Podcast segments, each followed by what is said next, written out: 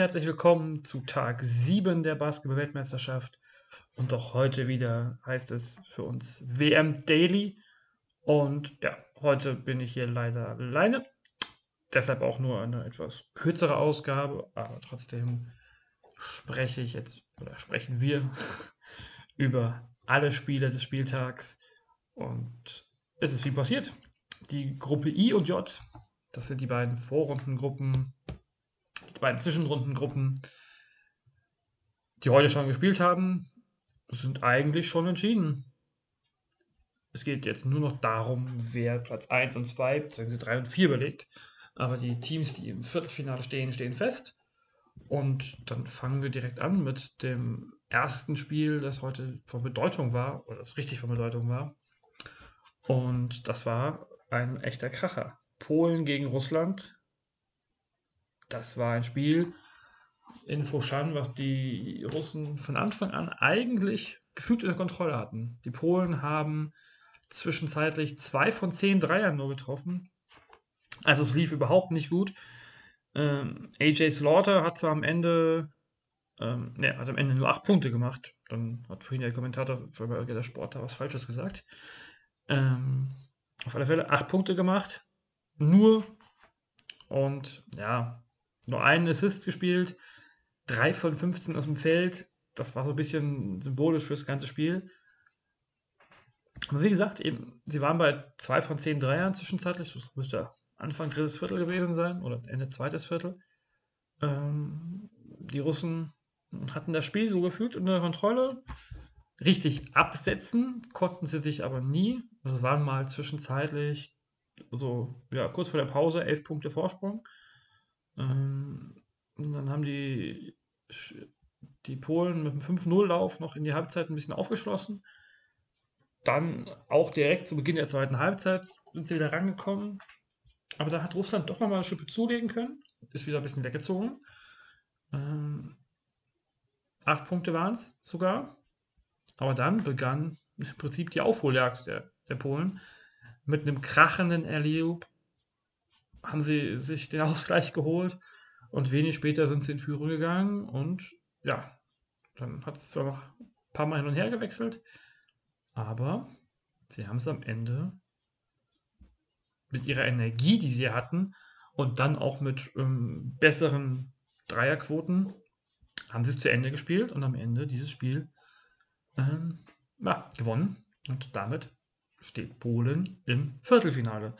Und wenn wir jetzt dran denken, wie es beim Supercup lief vor wenigen Wochen, ja, da hätte, glaube ich, keiner der Betrachter oder kaum einer darauf einen Penny gewettet, dass, dass die polnische Mannschaft im Viertelfinale steht und die Deutschen in der Zwischenrunde noch um die Olympia-Qualifikation qualifik äh, spielen. Also Qualifikation für die Olympia-Qualifikation.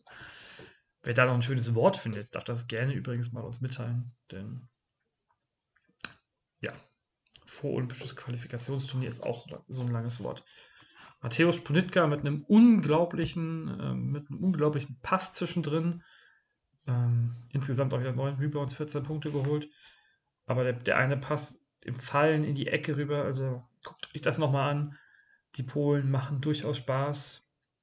Lukas Koscharek plötzlich aus der Versenkung aufgetaucht mit zwei wichtigen Dreiern und vier Assists. Damian Kulik wieder unglaublich wichtig. Das ist ein Team, ja, selbst wenn Adam Waczynski nur eins von fünf von der Dreierlinie getroffen hat, 18 Punkte gemacht wieder. Ähm, alle, die gespielt haben, die waren, die waren auch wichtig. Also, die waren dabei. Der 18-jährige Alexander Balcerowski ähm, hat teilweise, oh, welche, welchen Russen war es denn? Glaube, Woronzewitsch entnervt mit seiner Verteidigung, in 1 gegen 1 Situation gezogen, die er nicht unbedingt gut abgeschlossen hat. Und ja, so, so ein bisschen fehlt den Russen dann einfach die, die Durchschlagskraft. Ja, jetzt geht es für Russland nur noch darum, das Turnier mit Anstand zu Ende zu bringen. Vielleicht noch den, den Platz an der Sonne, das ist zu viel gesagt. Ähm, den dritten Platz in der Gruppe zu sichern und dann, lass mich, lass mich kurz rechnen, äh, ja, nicht 16., 15., 14. oder 13. zu werden, sondern 9. bis 12. zu werden. Und ja, hoffen, dass die nächste Generation vielleicht ein bisschen mehr bringt. Denn, auch wenn es schon fast klar war nach dem Polenspiel, das äh, Spiel zwischen Argentinien und Venezuela hat dann die Entscheidung gebracht. Argentinien schlägt Venezuela souverän mit 87, 76, 67. Damit stehen Polen und Argentinien im Viertelfinale und spielen am Sonntag den Gruppensieger aus. Und der Gruppensieger, der geht dann wahrscheinlich Serbien aus dem Weg. Serbien hat sich in der wieder über Kreuzgruppe J souveränst gegen Puerto Rico durchgesetzt. 90 zu 47 das Endergebnis dort. Ja, da ist wieder jedes Spiel ging, jedes Viertel ging mit plus 9 aus für die Serben, mindestens. Eins haben sie dann noch mit ja, 14 gewonnen. Da ist mal schnell so ein 43-Punkte-Sieg drin. Nemanja Bielica mit 18 Punkten und war Topscorer der Mannschaft. Und wieder eine ganz ausgeglichene Mannschaftsleistung. Außer Miroslav Radulica haben auch alle Spieler mehr als 12 Minuten gespielt. Ähm, ja, das war kein Mess Messwert. Das interessantere Spiel in dieser Gruppe, das haben Spanien und Italien bestritten. Und das war ein, ein Dogfight, wie glaube ich wahrscheinlich die amerikanischen oder englischen Kollegen gesagt hätten. Das war ein Kampf auf Biegen und Brechen. Das war kein schönes Spiel. Das war ein, ein Spiel geprägt von Kampf, von Intensität, von schlechten Würfen, von auch ja, Struggeln der Offensive. Das war nichts für Basketball äh, sondern mehr so für, ja, für Fetischisten vielleicht eher schon. Für jemand, der auf Defensive steht, auf Einsatz steht. Die Schiedsrichter haben auch sehr viel laufen lassen. Also wirklich, das war teilweise schon deutlich über dem, was man noch als legal durchgehen würde. Und ja, die, die Spanier haben hier nicht, nicht überzeugt. Das Problem, was wir angesprochen hatten bei den letzten Ausgaben bereits, ähm, die Defensive, die war, wie gesagt, die war gut, die war okay. Haben damit mit viel Härte gespielt, haben damit ähm, die Italiener auch gut aus dem, zum, zum, gut aus dem Konzept gebracht, so wie ich mich gerade. Und die Italiener natürlich auch nicht unbedingt mit ihrer stärksten Offensivleistung. Da haben sich Marco Bellinelli, Gallinari, die haben sich da teilweise schon sehr in schlechte Aktionen verrannt. Ähm, was dagegen kein richtiger Faktor war, oder wer kein richtiger Faktor war, war Marco Gasol. Ähm, zwei Punkte, vier Rebounds gemacht, ein Assist. Und die, den Assist und die zwei Punkte, die auch nur in der Schlussphase. Und in der Schlussphase, da ging bei vier Minuten vorm Ende, gingen die Italiener da als Führende rein. Sie gingen da mit einem Vorsprung von vier Punkten, 46, 56, 52 rein. Nachdem äh, Danilo Gallinari einen Dreier getroffen hatte.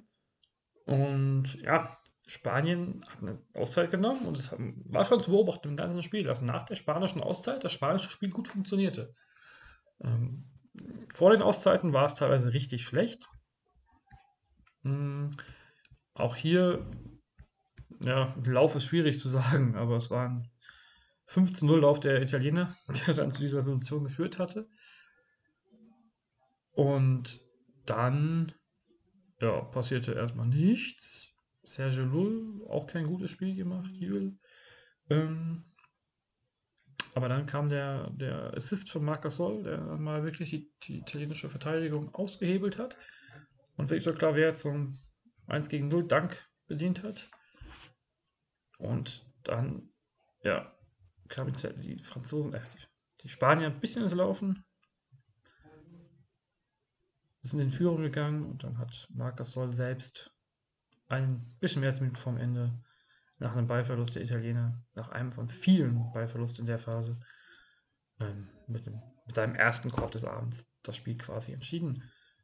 Und damit sind die Spanier auch im Viertelfinale mit Biegen und Brechen auch in dem Spiel, aber Italien keine Chance mehr, denn auch hier haben Serbien und Spanien beide zwei Siege geholt und nicht verloren.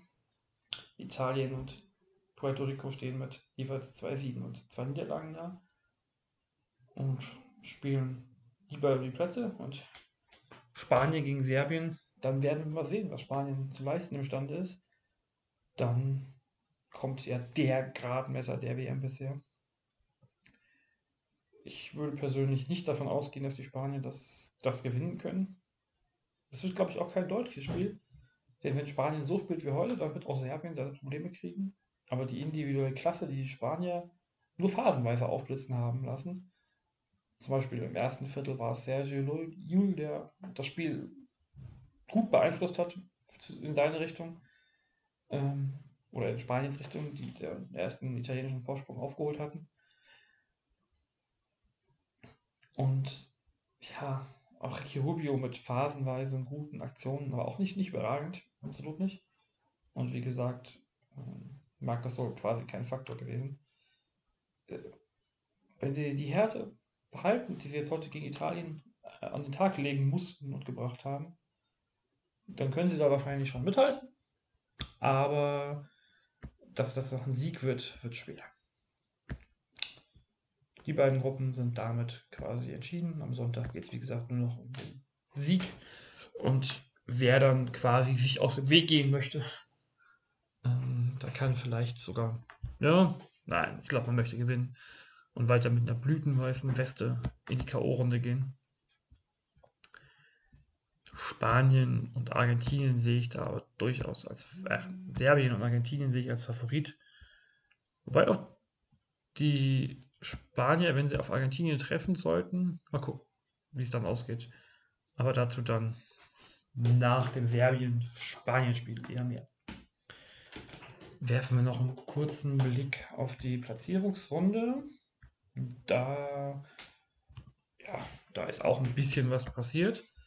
Da haben die Nigerianer das Afrika-Duell gegen die Elfenbeinküste deutlich gewonnen. Es brauchte allerdings wieder mal das berühmte dritte Viertel, um davon zu ziehen. Das haben sie mit 26 zu 11 gewonnen.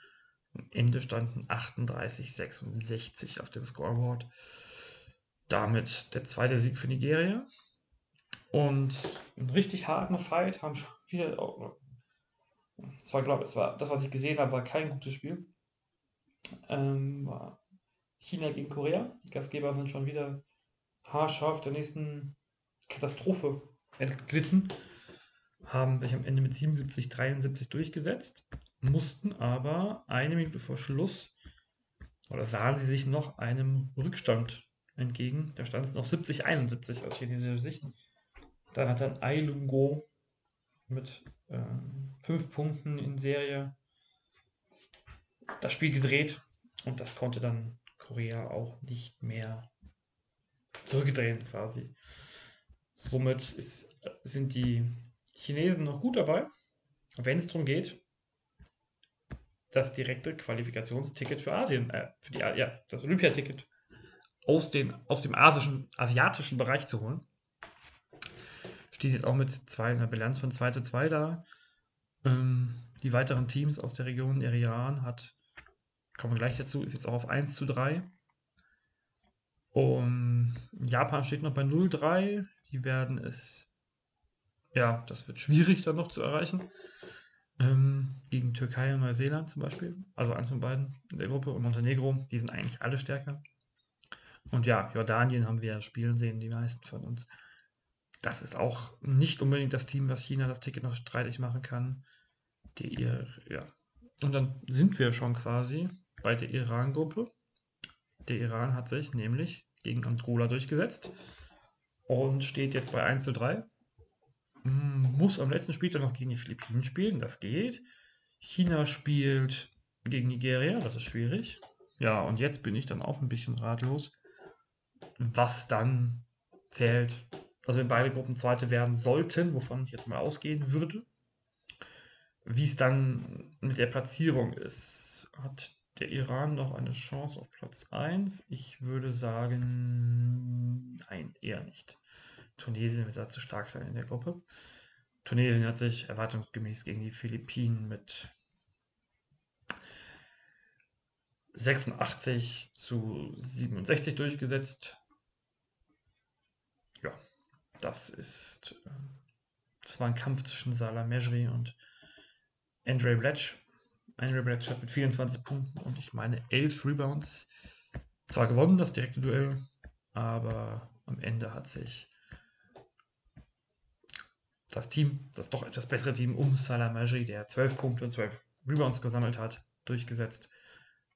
Makram Roman, Rom, Romt Hane hat noch ein zweiter Spieler 10 und 10 aufgelegt. Ja, ist einfach das bessere Team. Hat man ja, glaube ich, auch in den Team in Spielen bisher gesehen.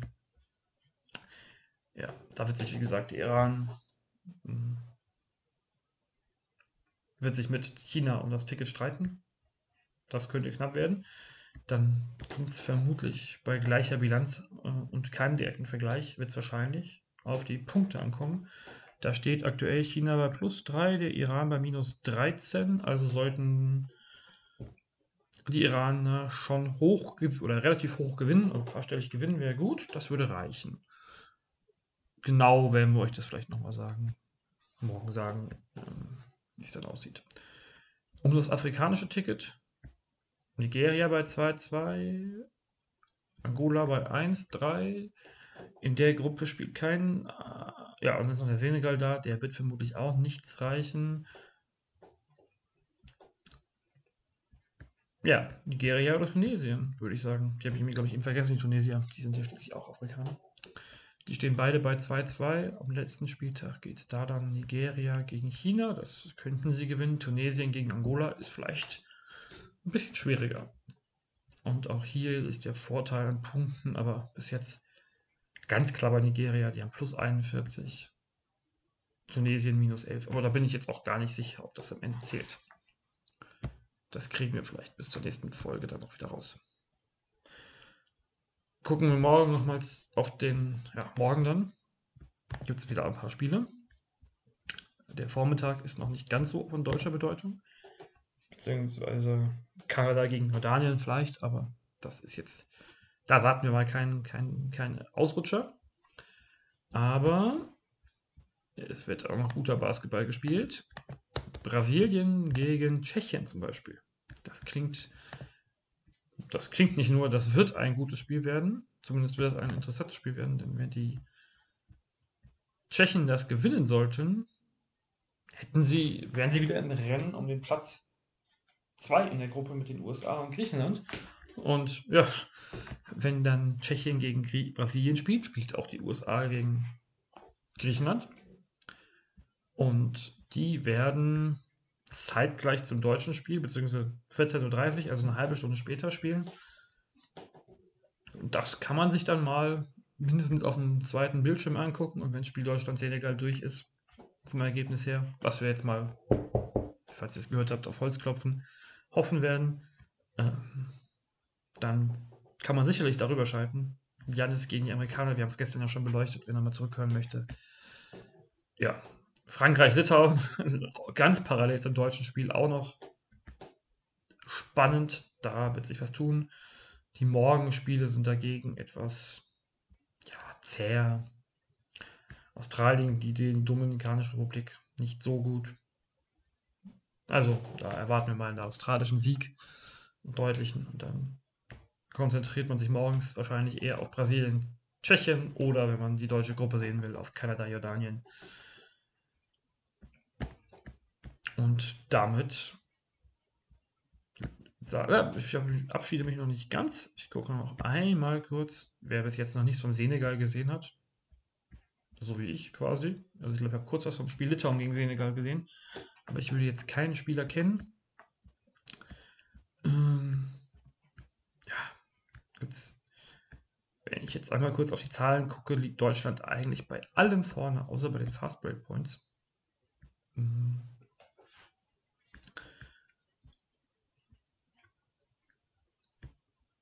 Ja, und die uns. Also, das sind schon Punkte, wo man sagen muss, da muss man aufpassen. Die Wurfquoten sind deutlich schwächer. Drei-Punkt-Quote von Senegal 19,4 Prozent. Wird man sehen, ob sie dann ähm, die deutsche Mannschaft das auch ausnutzt und da ja quasi weghilft.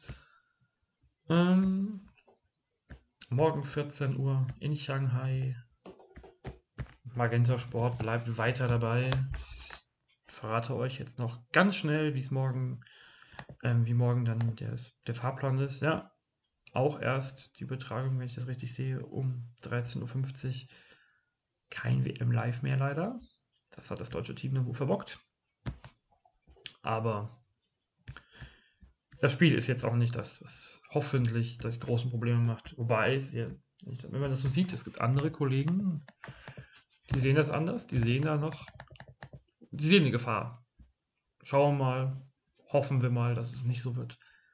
Und dass dann am Montag um 2 Uhr gegen Kanada das Endspiel ansteht. Bis dann, macht's gut und ciao.